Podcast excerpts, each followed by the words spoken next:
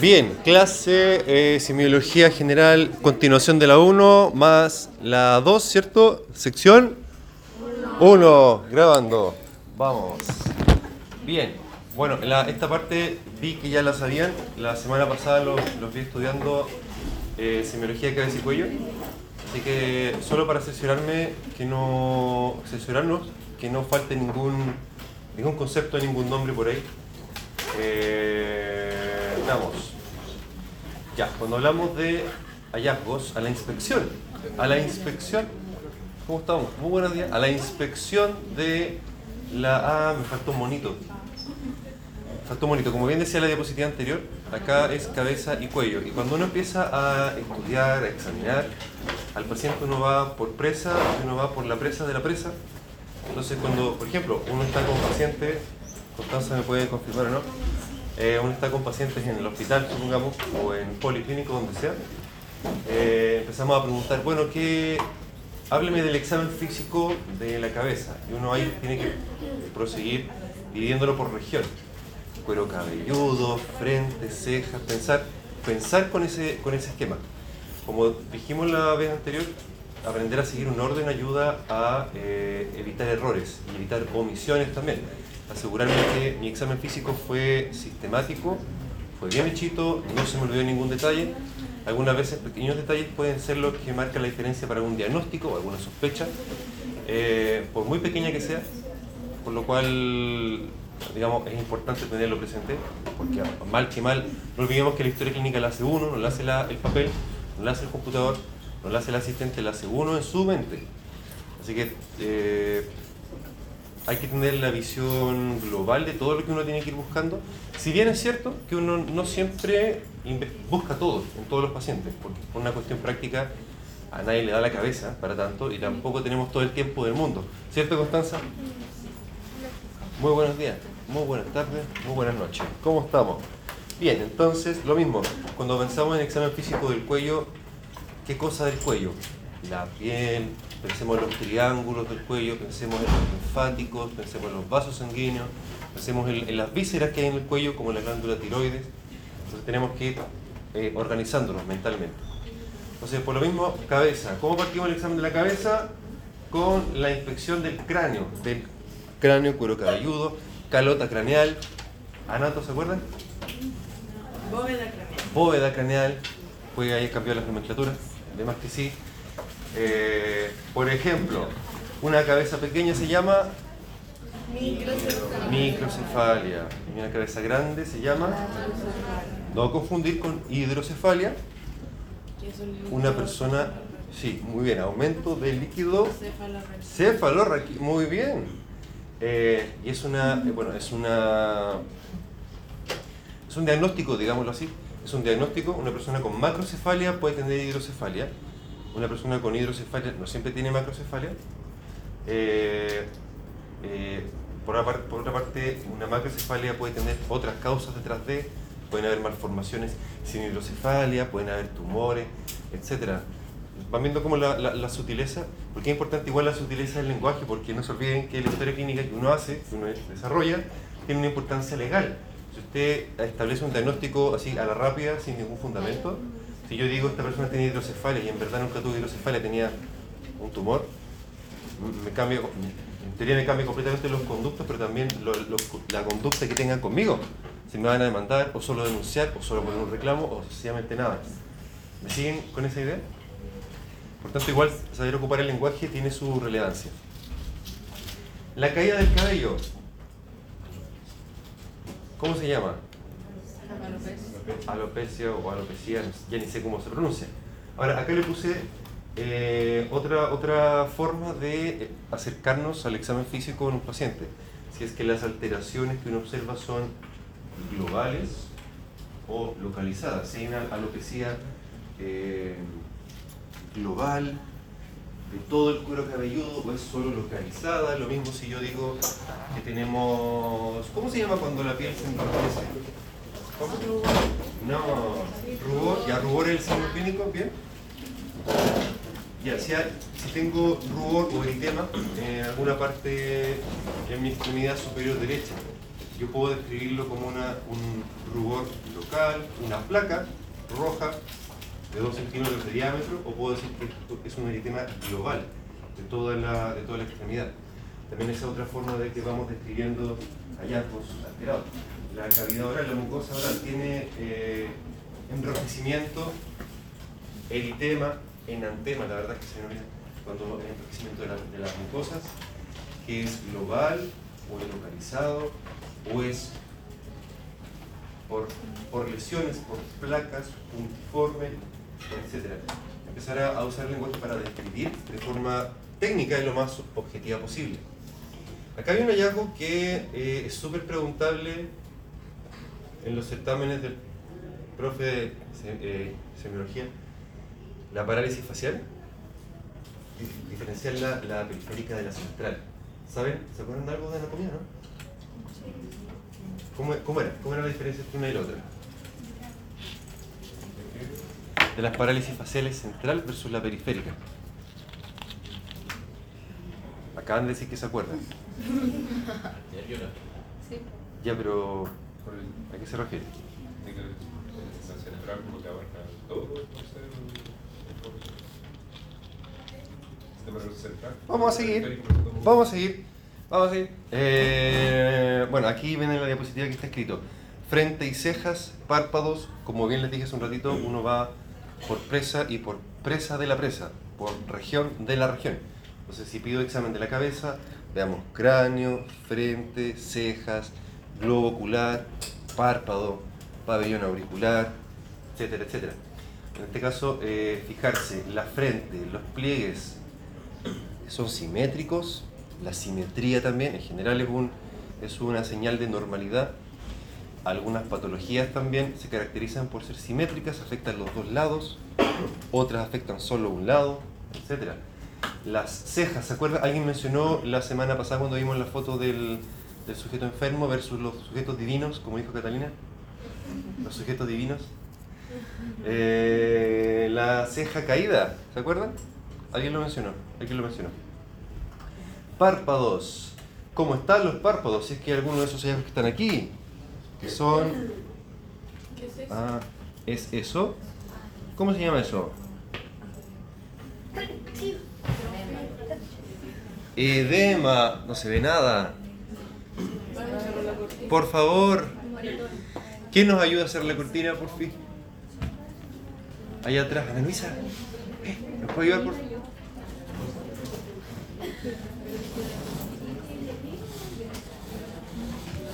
Se llama edema. ¿Por qué no cambia? Edema. ¿Cómo se dice edema del párpado? Muy bien, edema palpebral. ¿Qué tiene ese párpado? Muy bien, tosis. Tosis palpebral. ¿De qué párpado? ¿El párpado el, el inferior se puede caer? ¿Cómo le va? Buenas noches. Bien, extropio, entropio, pero no se cae, ¿cierto? Entonces, o sea, semiológicamente hablando, tosis palpebral. ¿De cuál párpado? ¿Del izquierdo o del derecho? Bien, el izquierdo. El izquierdo del paciente, ¿cierto? Ese, ¿cómo se llama? Ectropion, ¿cierto? ¿Se ve o no? A ver. Ahí. Ectropion. ¿Y eso que está ahí? Entropio, muy bien. Globo ocular. Exoftalmo y enoftalmo. Los prefijos, ¿cierto? Ex hacia afuera, en hacia adentro. Exoftalmo, globo protruido. Enoftalmo. ¿Dónde está la foto? Parece que me cambié de diapositiva. Ya, ese. ¿Qué, qué tiene? Ya, ¿cómo sabe usted que tiene un exoftalmo? Ya, pero descríbamelo en palabras un poco más técnicas. ¿Qué, qué referencias tiene? Use su conocimiento de anatomía. Parte. Ya, se ve mayor porción de la esclera. ¿De cuál esclera? ¿Toda la esclera?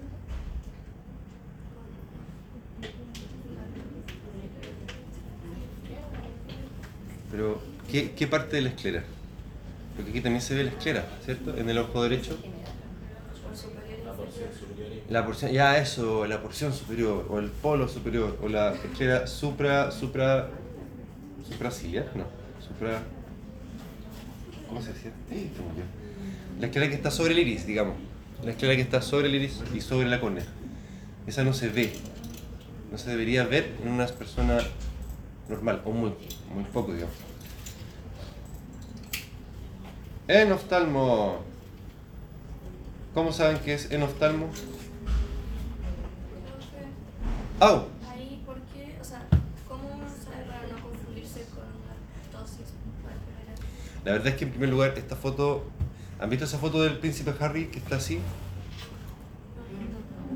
Y después le sacan la foto así. ¿La quiere ver?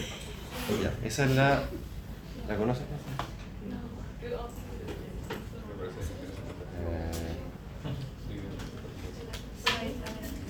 la Prince Harry eh, Finger X-Ray que era acerca de la la importancia de las va, perdón, inmediatamente. Dame un segundito. Ah, no, era el otro principio. ¿Cómo se llama? Eh, William.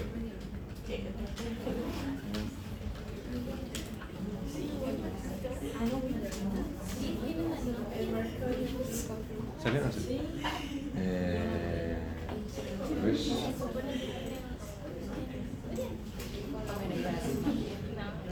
ahí sí. Ya. Eso grafica perfectamente bien la importancia de, eh, por ejemplo, de pedir la radiografía en más de una proyección, por delante y por el lado. ¿Se fijan? Lo mismo en nuestro trabajo, en anatomía, en anatomía topográfica.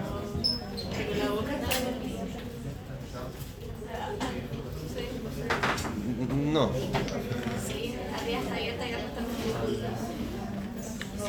bueno, ¿se da cuenta de la importancia de tener más de una proyección? Me falta un. ¿Más de un punto de vista? ¿Ah? También, no sabemos. Por eso la importancia hacer la historia clínica completa. Muy bien. Ya, entonces lo mismo. Acá, acá la importancia de, eh, como he dicho antes, ser mirones, ser preguntones, ser mal pensados y mirar por todos los puntos de vista, por todos los ángulos. En el peor de los casos, si no tengo la, la certeza yo, puedo pedir opinión a, ot- a otro colega. No está mal, no está mal. Eh, eh, ojo rojo, ¿cómo se dice? En lenguaje clínico, ojo rojo. Esa, eso, ese ojo rojo puede ser una hemorragia, pero puede ser un- una conjuntivitis solamente. Eh, el término es ojo rojo. Y está bien, los oftalmólogos usan el misma, misma, mismo nombre, ojo rojo. ¡Au! La, retrus- la retracción del globo ocular. Sí, se ve más chiquitito. Usted puede ver, por ejemplo, podríamos describir que la- el tejido periorbitario eh, se ve de mayor tamaño que... ¿Se fija?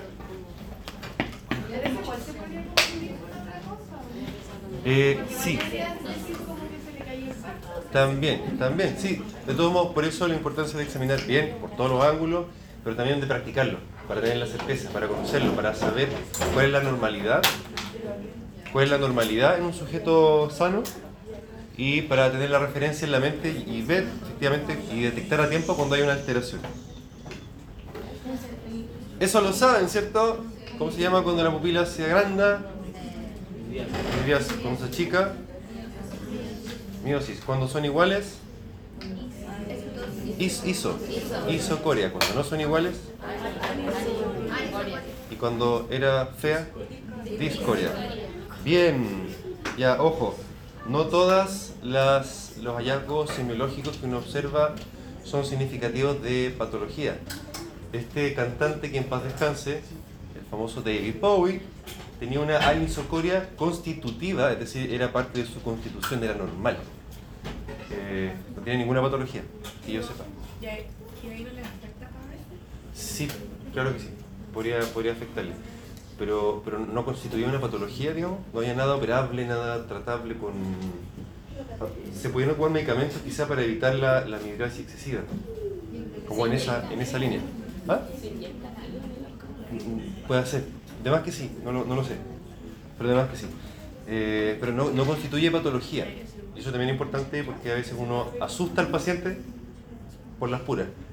Y, y no, no, no es la idea. Eh, narices. Nariz sencilla de montar. Y la nariz aframbuesada, que se denomina rinofima. ¿Ah?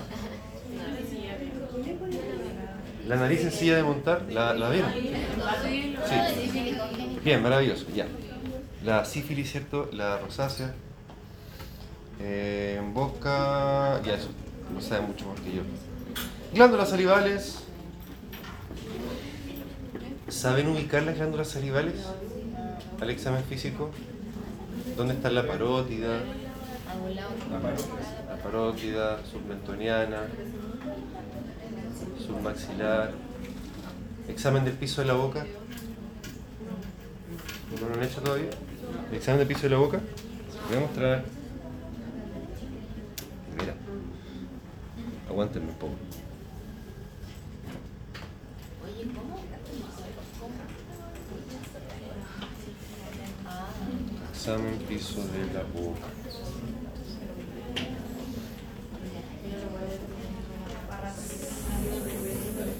Aguanten un poco.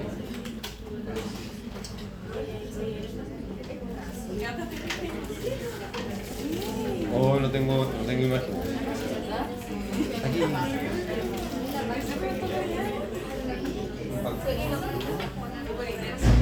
Con las dos manos.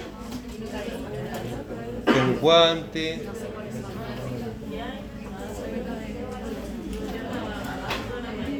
Uso mi mano sin guante por fuera, la mano con guante por dentro y voy comprimiendo con mucho cuidado, no es cómodo, se imaginarán.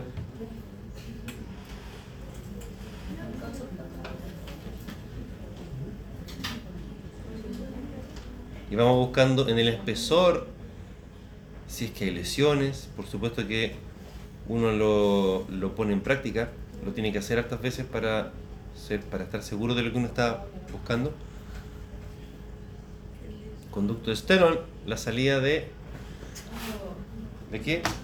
¿Qué tal? Los ¿Qué tal? saluda como siempre el doctor Carlos de Carlos está acá. caso sobre una Eh, uy. Lo tengo acá. Ya. Eh, hallazgo semiológico de, ya lo saben, oídos, oído auricular. ¡Cuello! ¡Cuello! Imagínense ustedes van a tener un paciente sentado en el sillón dental, una oportunidad, y con la media luz, una oportunidad única para pesquisar a grandes, eh, a grandes, sí, a grandes rasgos y rápidamente eh, alteraciones del cuello.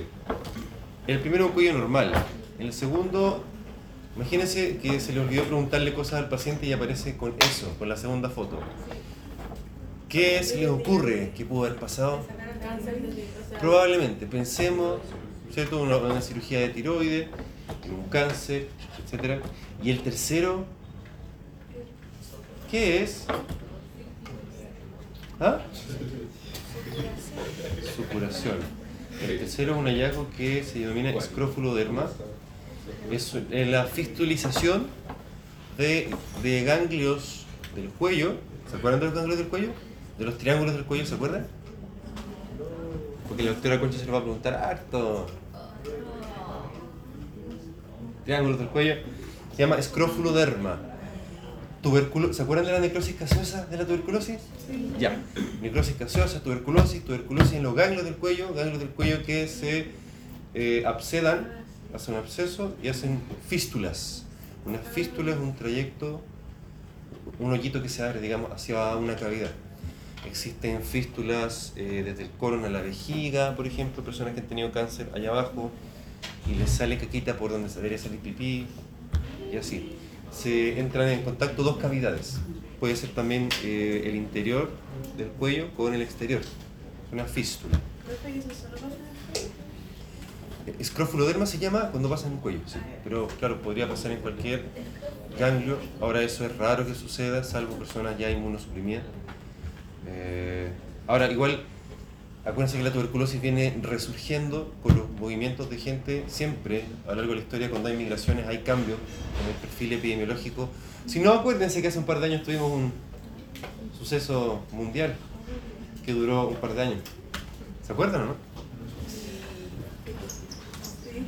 ¿Se acuerdan? Ya, otro hallazgo que siempre está descrito en los libros de semiología. Eh, rápidamente uno puede. Tengo la imagen, ¿o ¿no? A ver, espérenme. Después yo la había arreglado. Pero. Sí, sale con imagen. ¿Sale con imagen? Que debería ser el mismo que este. Ya. Eh, cuando nosotros éramos gusanillos de ectoderma, endoderma y mesoderma, ¿se acuerdan? En aquella época, Como si Cuando- hubiera sido ayer. como si hubiera sido ayer, cuando éramos trofoblastos, trofolastos, gastrula, mórula, etcétera, etcétera, mórula. Eh, normalmente hay tejidos que hacen apoptosis, ¿cierto? Hay, hay segmentos de células que hacen apoptosis para eh, desaparecer. Cuando ya cumplió su función el tejido embrionario, ya tiene que desaparecer alguna- algunas cosas. Hay veces cuando eh, persisten algunos trayectos, persisten algunas porciones de, de esos tejidos y eh, se ven hallazgos que son, digamos, no normales, pero no siempre significativos de patología, pero que de todos modos hay que saber eh, identificarlo, tenerlo al menos en mente, porque no puedo decir a un niño que tiene eso, que tiene cáncer, al tiro, ¿no? Sino que igual tener en la mente uno como profesional que puede ser algo, un remanente, un remanente de una fístula branquial, como se denomina, que se diferencia este porotito de la fístula del conducto tirogloso, ¿se acuerdan? Que cuando éramos gusanitos de endoderma, la tiroide, la glándula tiroides y la lengua se formaban de un solo, de un mismo tejido y eso se separaba después.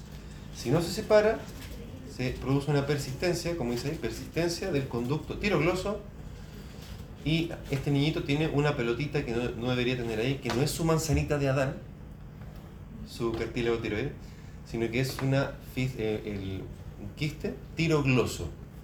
Quiste tirogloso. Y que se puede diferenciar del anterior. ¿Por qué? Lo primero, lo más obvio. ¿Qué observan ustedes? Este era el anterior. Lo más obvio. ¿Ah? La posición no está en la línea media, muy bien. Eh, la fístula branquial podemos encontrarla en el borde anterior del esternocleido mastoideo. En cambio, la, persistencia o la, la fístula tiroglosa, la- los hallazgos tiroglosos o el quiste, si solo un quiste tirogloso, en la línea media. Y por otra parte, ¿ah? branquial, de las branquias, ¿se acuerdan que tenía arcos branquiales el embrión? Bacán.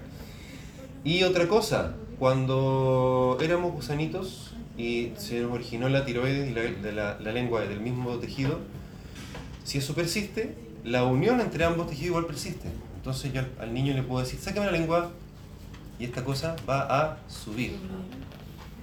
Entonces al momento de hacer la inspección, a ver, ábrame la boca, saca la lengua eh, y se va a mover. Ah, sin pedir ningún examen, ya tengo el diagnóstico hecho. ¿O no? Sí, sí, sí, sí, no, no requerimos nada más. Pulsos, miren, ese es un pulso que algunas veces puede eh, observarse en la danza carotídea, significativo de algunos problemas de válvulas cardíacas. Entonces, insisto, ustedes van a tener al paciente ahí en el sillón dental con tu reflector. Entonces, en medio segundo pueden rápidamente inspeccionar al paciente y asegurarse que esté todo bien, que no haya lesiones extrañas en la piel. Pueden pesquisar un cáncer de piel incluso, si tienen buen ojo. eh, y con la luz, una luz que no es natural, no es una luz de todos los días, que el paciente se ponga bajo un reflector así para que alguien lo mire. Entonces ahí puede que ustedes vean cosas que en el día a día esa persona no ve, no se ve tampoco al, al examinarse el cuello. Así que aprendan, como he dicho antes, a hacer mirones y a hacer preguntones. Y mal pensados también. Linfático, esto es lo que decía hace un rato. La doctora Concha que le va a preguntar los triángulos del cuello, los ganglios linfáticos. Porque además, no olviden, cuando hay un cáncer de la región que sea, eh, ese, ese cáncer, esa lesión neoplásica puede eh, infiltrar o bien dar metástasis también a través de los conductos y los ganglios linfáticos y alojarse en ese ganglio linfático. Por tanto, cuando yo, la palabra que ocupamos es, cuando yo etapifico un cáncer, tengo que saber hacia dónde se afecta el- los ganglios linfáticos para decir estamos en etapa 2 o en etapa 3 de ese cáncer. Ustedes se imaginarán que eso cambia completamente el que hace uno. Una persona que está en etapa 3 de cáncer eh, se trata distinto, quizás más agresivamente que una persona en etapa 2 y así. O en etapa 1, si es que no hay ningún ganglio afectado, etc. Sea, igual es importantísimo y necesario que ustedes tengan esta noción. Eh, eso que ustedes ven ahí se denomina, y atrévanse a decirlo con todas sus letras, para cuando hagan la interconsulta, se pesquisa durante el examen de cabeza y cuello un bocio, que significa aumento de volumen tiroideo, muy bien, de la glándula tiroides, y que puede ser semiológicamente describido, describido. Describirlo, descrito, como aparece ahí, ¿cierto? Es un bocio homogéneo, es un, llamémosle bocio global, toda la glándula, no es la mejor palabra global, pero se entiende igual, toda la glándula está aumentada de tamaño, o es localizado, o es distinto, a lo mejor hay por acá arriba un poroto de tiroides, por acá abajo hay otro, entonces es heterogéneo, es asimétrico también. Eh, describan lo que ven, describan lo que palpan, usen palabras objetivas, bien, bien, eh, bien investigativas. Y este bocio es sinónimo de hipertiroidismo. ¿O no? De hipotiroidismo. No, uno puede tener un bocio eutiroideo, bocio con función tiroidea normal, bocio con hipo o bocio con hiper. Bocio con cáncer también y bocio sin cáncer. Eh, así que solo es bocio. Ya para nosotros los médicos, bocio significa que hay que hacer examen, estudiarlo, pero, pero lo primero es identificarlo, saber que hay un bocio, ponerle un nombre correcto, eh, orientarlo bien, ¿cierto? En términos de a, qué especialidad, digamos, tiene que ir. Y, y por supuesto, lo menor. Eh, todos los años lo repito, como loro, si yo no lo sé, no lo sospecho. Si no lo sospecho, no lo busco. Si no lo busco, no lo diagnostico. Nuestros profes en medicina dicen que no hay pacientes sanos, sino pacientes poco estudiados. No existen las personas sanas, existen pacientes que no se hacen examen. Eh, es una forma exagerada de decirlo, eh, pero en el fondo, si yo, a mí no se me ocurre, si no lo tengo en la mente, si no lo estudié, no lo aprendí y lo busqué, en bandeja va a pasar por debajo de sus narices el cáncer de todo, las enfermedades raras, etcétera, etcétera. Así que lo primero es uno sabérselo. Hagamos una mini pausa y mientras cambio la diapo, prendamos las luces. Corre la grabación. Vamos a proceder con un tema muy relevante para la vida. Semiología cardiovascular, es decir, síntomas, signos, signos y síntomas de las enfermedades cardíacas. Cosas no menores, porque, bueno, primero que todo recuerden que en cirugía la intención es ampliar un poco la mirada, hacer hincapié en el hecho de que ustedes no van a ser dentistas, sino que van a ser profesionales de la salud, lo más integrales posible, ¿cierto? Eh, el paciente no es solamente la boca, sino que es un ser humano completo, no podemos, no podemos cercenarlo salvo que le estemos haciendo una autopsia, eh, en cuyo caso no, no nos corresponde hablar en este minuto. Eh, oh,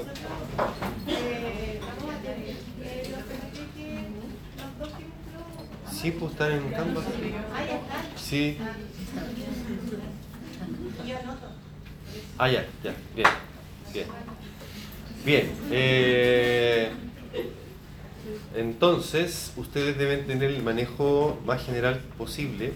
No se olviden que odontología es como una especialidad directa, no va a ser el camino largo, sino que al tiro especializarse. En odontoestomatología. Eh, pero igual van a ser eh, profesionales que tienen que ver a la persona lo más integralmente posible en la parte biomédica, además de todos los otros factores ¿cierto? de la vida humana. Eh, y van a ser cirujanos, lo cual no es menor. Van a operar gente, van a meter a pabellón, van a meter pinchazo, aguja, tijera, procedimientos con anestesia, etcétera, etcétera. Por tanto, igual deben saber manejar, al menos identificar cosas, al menos identificar cosas que puedan suceder en un ser humano enfermo o llamémosle menos sano. Por lo demás, aún si bien la cosa va, va cambiando, la tendencia a nivel mundial, las enfermedades cardiovasculares son lejos, o sea, no, no tan lejos, la verdad, como dije, está cambiando el perfil de las primeras causas de morbilidad, es decir, de enfermedad y de mortalidad en Occidente, no solo en Occidente, la verdad, si digamos este es un sistema súper sensible en los seres humanos. Nos morimos, nos podemos morir incluso a, corta edad de infartos, infartos inesperados y otros problemas súbitos cardíacos. Me da penita eso. ¿Ah? Me da penita. Sí, da como penita, pero ¿qué le vamos a hacer? Pero bueno, ¿qué le vamos a hacer? Ya, sigamos. Vamos a ver. Esto es lo que se trata el, el tema del día de hoy. Síntomas y signos cardíacos, eh, síndromes. Ah, aquí se me olvidó borrar este, válvula. Y solo las mínimas nociones de para qué sirven los exámenes. Un poco para ir eh, entrando, familiarizándonos con ellos. No es que ustedes vayan a interpretar un electrocardiograma, no alcanzamos a aprenderlo, digamos, en, en- tiempo, pero eh, al menos saber de qué se trata, como para que cuando ustedes les toque pedir exámenes preparatorios, supongamos. O sea, ¿qué, qué es lo que realmente se le pidió al paciente? Vamos viendo los síntomas del sistema cardiovascular. ¿Cuál es el primero, lejos? El primero. Eso es, el dolor torácico. Ahora, para nosotros el dolor torácico es un tema, ¿cierto? En urgencia, si ustedes están en, en su box dental y el paciente empieza... "Shh, Ya pues, ya pues".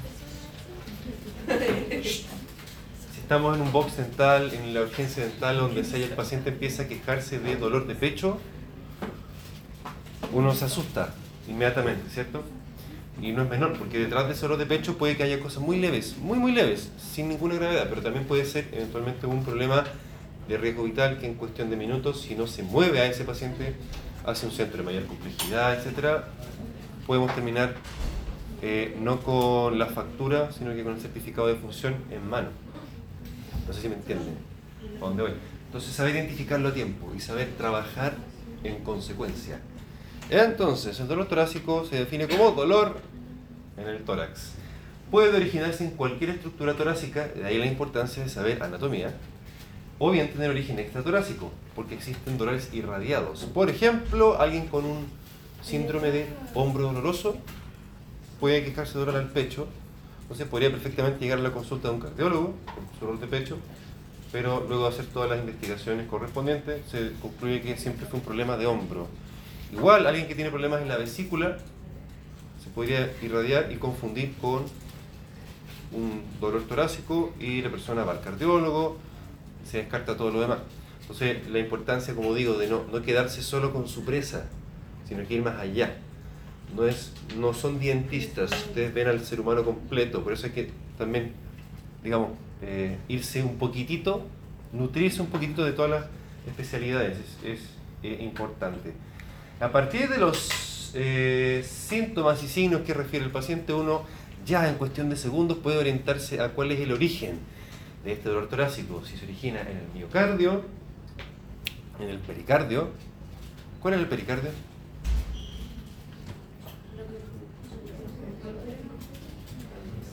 ¿Qué es el miocardio? ¿Qué es el pericardio? El miocardio es el músculo, ¿cierto? El músculo del corazón. Y el pericardio, el que lo envuelve. Muy bien. El tejido que está alrededor, la cápsula del, del corazón. Pericardio, que tenía, ¿se acuerdan que tenía dos hojas? Una hoja visceral, que se encuentra en contacto con la- el órgano, y una hoja parietal. ¿cierto? Y al medio hay un espacio, ¿no? Que al medio hay un espacio virtual con líquido, muy poquito líquido, que permite que se Que deslice. ¿Ah? Con lubrica. Justo, sí, que lo lubrica para que pueda haber movimiento sin que estemos sufriendo todo el rato. Y también mencionarles el dolor torácico de origen aórtico, porque ese sí que también puede ser fatal y hay que identificarlo en segundos, o si no, nos morimos. Ahí le puse cardíaco, pero se entiende que es miocárdico. Cuando pasa un dolor como este, pensemos que está pasando a. No, en la siguiente foto, eso. Que está pasando eso, una isquemia. ¿Qué era una isquemia? Como lo conversamos el año pasado en patología. ¿Cómo se define? Disminución del flujo. Disminuye el flujo sanguíneo. Muy bien, ¿qué pasa si al músculo cardíaco le falta sangre? Sufre isquemia. Y no puede propagar la sangre. Claro, eventualmente pasa eso. Pero antes de eso, ¿qué sucede a nivel micro? Si no le llega sangre, tampoco le llega oxígeno. ¿Qué le podía pasar a un tejido sin oxígeno? Eso, hipoxia y puede llegar a tener necrosis. ¿Y cómo se llama la necrosis de un tejido con isquemia? Infarto. Muy bien. Entonces, un paciente con síntomas tales, sospechemos infarto hasta que me demuestren lo contrario. Más adelante vamos a establecer la diferencia entre un síndrome eh, coronario de, de origen en alteración de las arterias coronarias, como lo sugiere la foto de acá, por eso se le llama coronario, un síndrome coronario agudo, un infarto, sí o sí, que hay que correr, llevar ese paciente a urgencia, o una angina estable, le vamos a denominar, un dolor de pecho que aparece estable en el tiempo.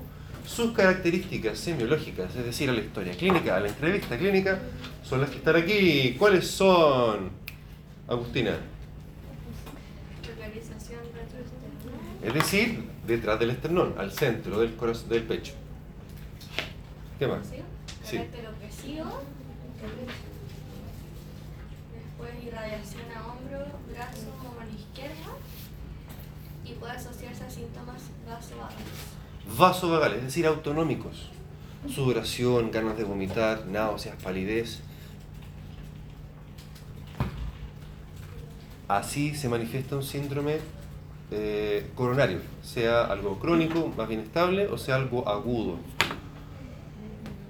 Una ubicación particular, una característica particular, una irradiación particular, una duración también. Ah, aparece en la, en la siguiente diapo. Establecer la diferencia entre lo crónico y lo agudo porque eh, si esta arteria está poco tapada, va a aparecer leve, relativamente leve el síndrome. No hay que correr con ese paciente, pero sí hay que mandarlo luego como para que lo vea el cardiólogo. O se le controle la hipertensión, o se le baje el colesterol, etc. Pero si es una, una tapadura muy eh, intensa de esa arteria coronaria, el riesgo de tener un infarto es inminente. Por tanto, paciente, hasta que no me demuestren cómo está eso, tengo que ser mal pensado y alaraco. Y quizá no meterle mano a ese paciente hasta que usted le diga, no, ese paciente sí está bien, no se preocupe, doctora, puede trabajar con ese paciente. Listo, señor cardiólogo, le agradezco su evaluación. Eh, de intensidad moderada cuando es eh, el síndrome crónico, ese que aparece en las personas que cuentan que hace tres meses que le empezó a aparecer cuando hace esfuerzo, cuando hace ejercicio, ese dolor de pecho en el centro del pecho que después de un rato se le normaliza y desaparece. Y eso se traduce, es la traducción de una arteria coronaria que no está tan tapada. Alcanza a suplir cierta carga de oxígeno para ese miocardio. Por tanto, eh, el paciente descansa, baja el trabajo del corazón, baja la demanda de oxígeno y se recupera. Pero, eh, Pero esas serían como las puntadas. Cuando alguien Ya. da como una puntada. no, no, justamente no, porque las puntadas son puntadas. Es que este es un dolor opresivo Ah, que le aprieta la, la pata a un elefante. Acá arriba, se siente distinto. Por supuesto que un paciente se puede manifestar distinto del otro, no todos son iguales. Por tanto, por eso la, la utilidad de ser mal pensado siempre, tener amplia la, la mirada. Eh, por una parte, entonces, el, el síndrome de presentación crónica, pero también el síndrome de presentación aguda, el que es un infarto hasta que le demuestren lo contrario. Dolor que apareció bruscamente, es muy intenso, tan intenso que el paciente ni siquiera dice, no, espérate, déjame, no sé si se me va a pasar. Es un dolor que el paciente siente que se va a morir y habitualmente dura más. Cuando ya hay un síndrome coronario agudo, insisto, un infarto hasta que me demuestre lo contrario, ya hubo necrosis, por tanto hay mucho más dolor y el tejido ya está dañado, no se recupera, hay una injuria irreversible hacia la necrosis. Así que dura mucho más tiempo también. Eh, puede pasar con cualquier cosa, puede pasar con el estímulo emocional, puede pasar cuando en Lola, para los que vayan a Lola, te... ¿cómo se llama? Ese término no lo conozco. Bombastic. Era un audio de Ah, voy a- tenemos que buscarla. Bombastics. eh,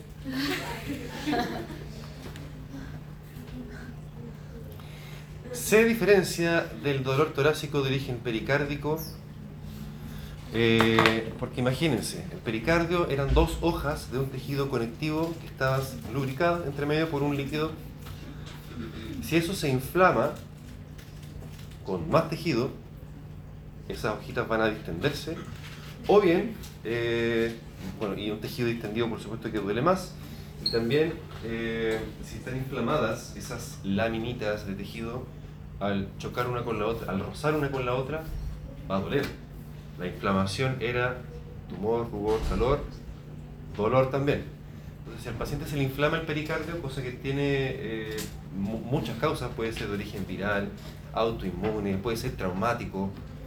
Eh, durante Lola se agarraron a combo, les pegaron. La verdad es que es más raro que pase eso, pero, pero, pero igual podría ser. Podría ser. También es retroesternal, mismo lugar. Pero en este caso no es opresivo, sino que es urente o lancinante, así se caracteriza.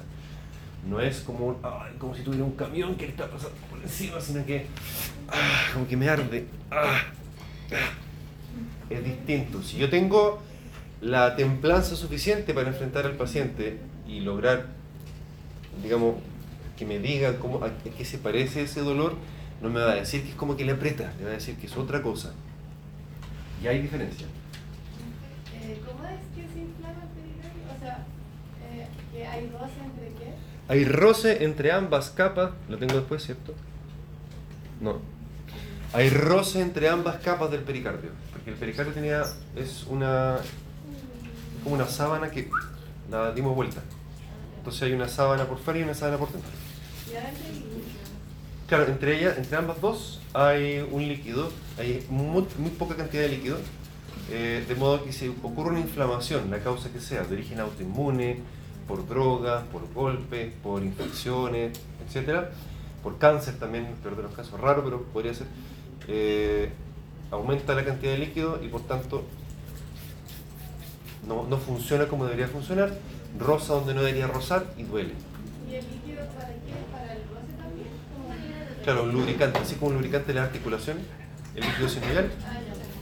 Pero si eso aumenta y eh, típicamente la persona que sufre una pericarditis, inflamación del pericardio, suele tender a ponerse en la posición maometana, maometana por la plegaria maometana. ¿Alguien aquí practica el Islam? ¿Alguien tiene? ¿Ah? Eh, a las 12 hay que hacer una plegaria hacia, no, hacia la, la meca. hacia la Meca, ¿cierto? Hacia el templo. Eh, entonces se le coloca ese nombre a la posición, no siempre es tan evidente, pero ¿qué es lo que sucede acá? Posición genopectoral también. Si yo al paciente le pido que se siente en el sillón dental, ya échese para atrás nomás. No se preocupe, échese para atrás. No, no puedo.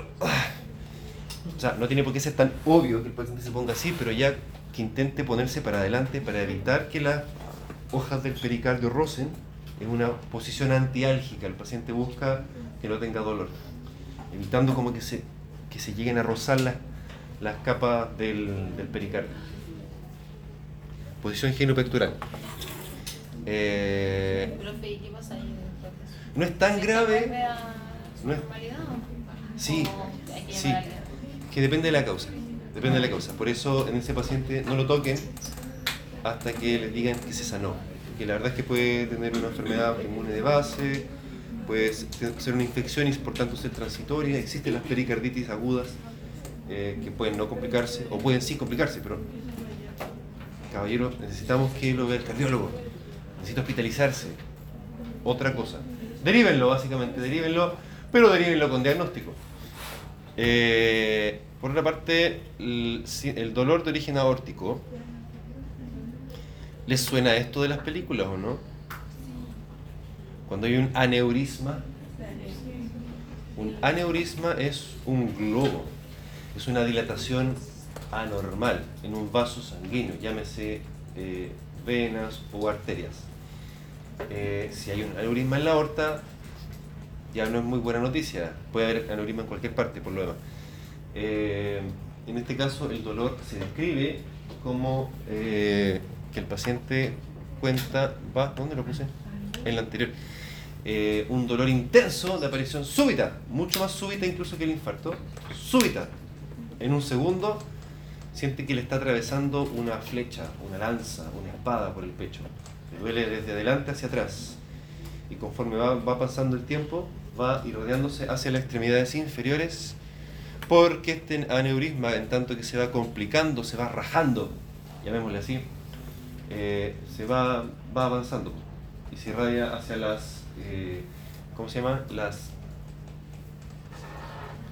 las arterias tributarias de la aorta. ¿Cómo, cómo se decía? En las que se ramificaba una arteria. El tronco y las ramas, pero hay un nombre, no, me acuerdo. La bifurcación, la... En cualquier parte. Porque está el, el, aorta- el callado aórtico, aorta torácica, aorta ascendente, callado, aorta torácica, aorta abdominal, y después se separaba en las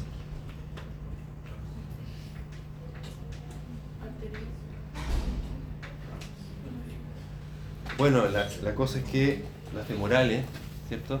Eh, por tanto, se describe que este dolor se irradia hacia las extremidades inferiores y además con pulso asimétrico, porque conforme se va rajando, se va rajando, uso esa palabra para que sea un poco más enfático nomás, se va complicando el aneurisma, va afectando la, eh, la, subcla- la subclavia, la carótida, el tronco subclavio, eh, ¿cómo se llama? Braquio...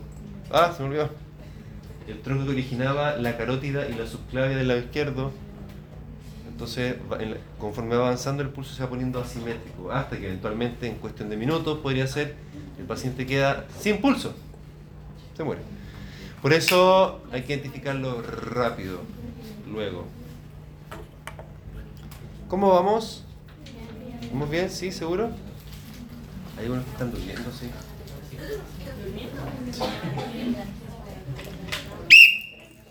¡Despierten! Vamos. Vamos a ver. Otro síntoma.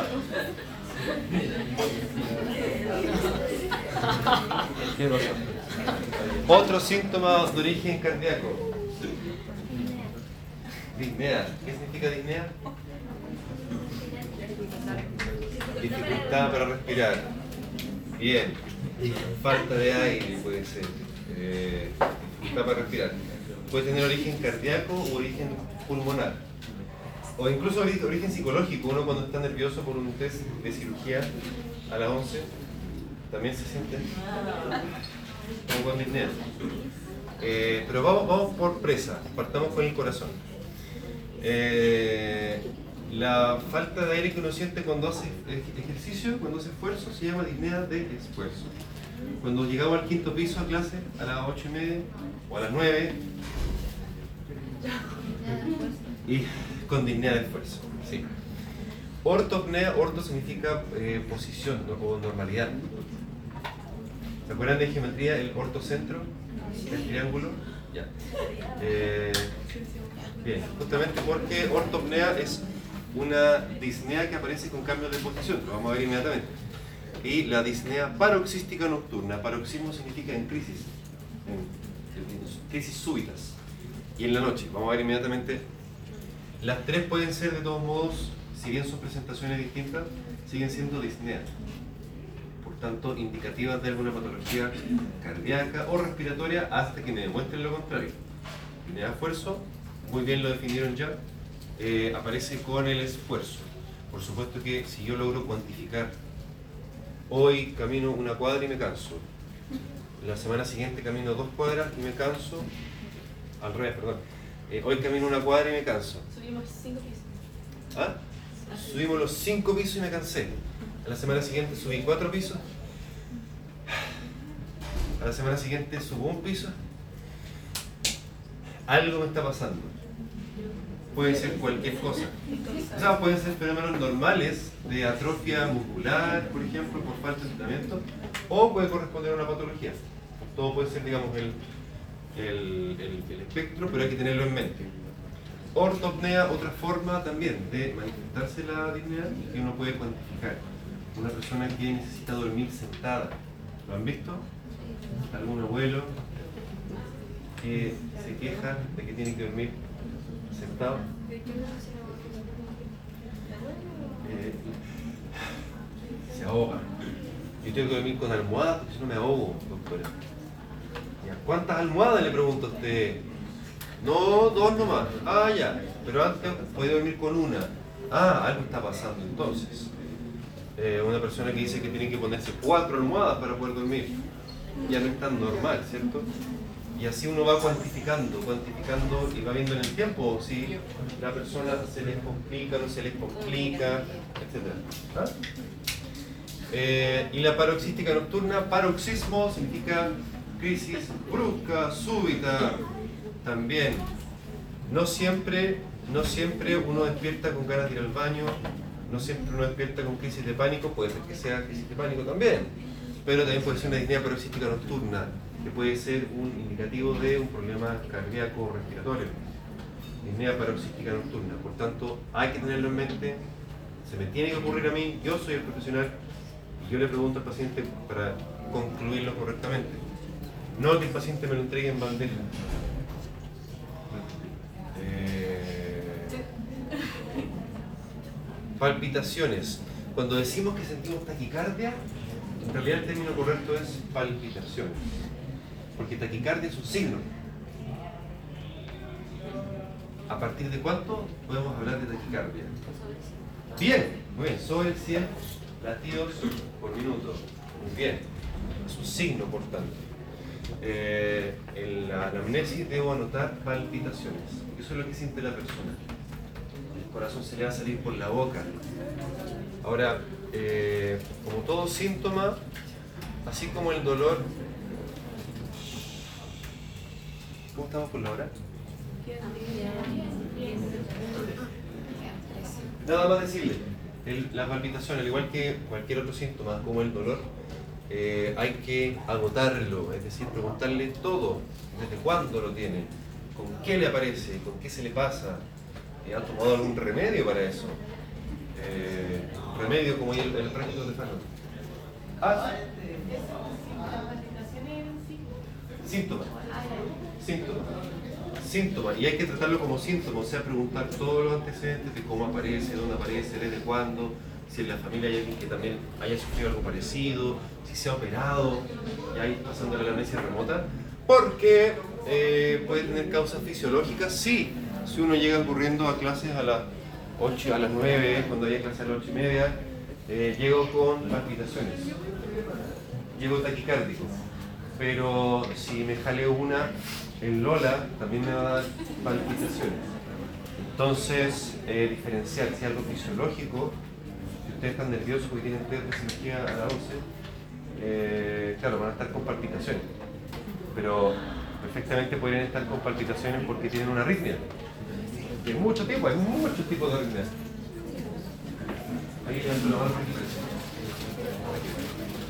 A ver, veamos quiénes llegaron después.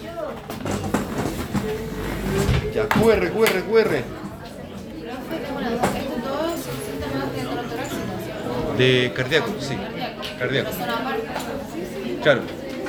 Una persona con, con infarto puede presentarse con las tres, solo con una. Y así. Creo que sí, soy del grupo 6. Ah. Estamos súper mal. Que la, otro, la otra gente no me agrada, los de la otra sección. Las- los de la sección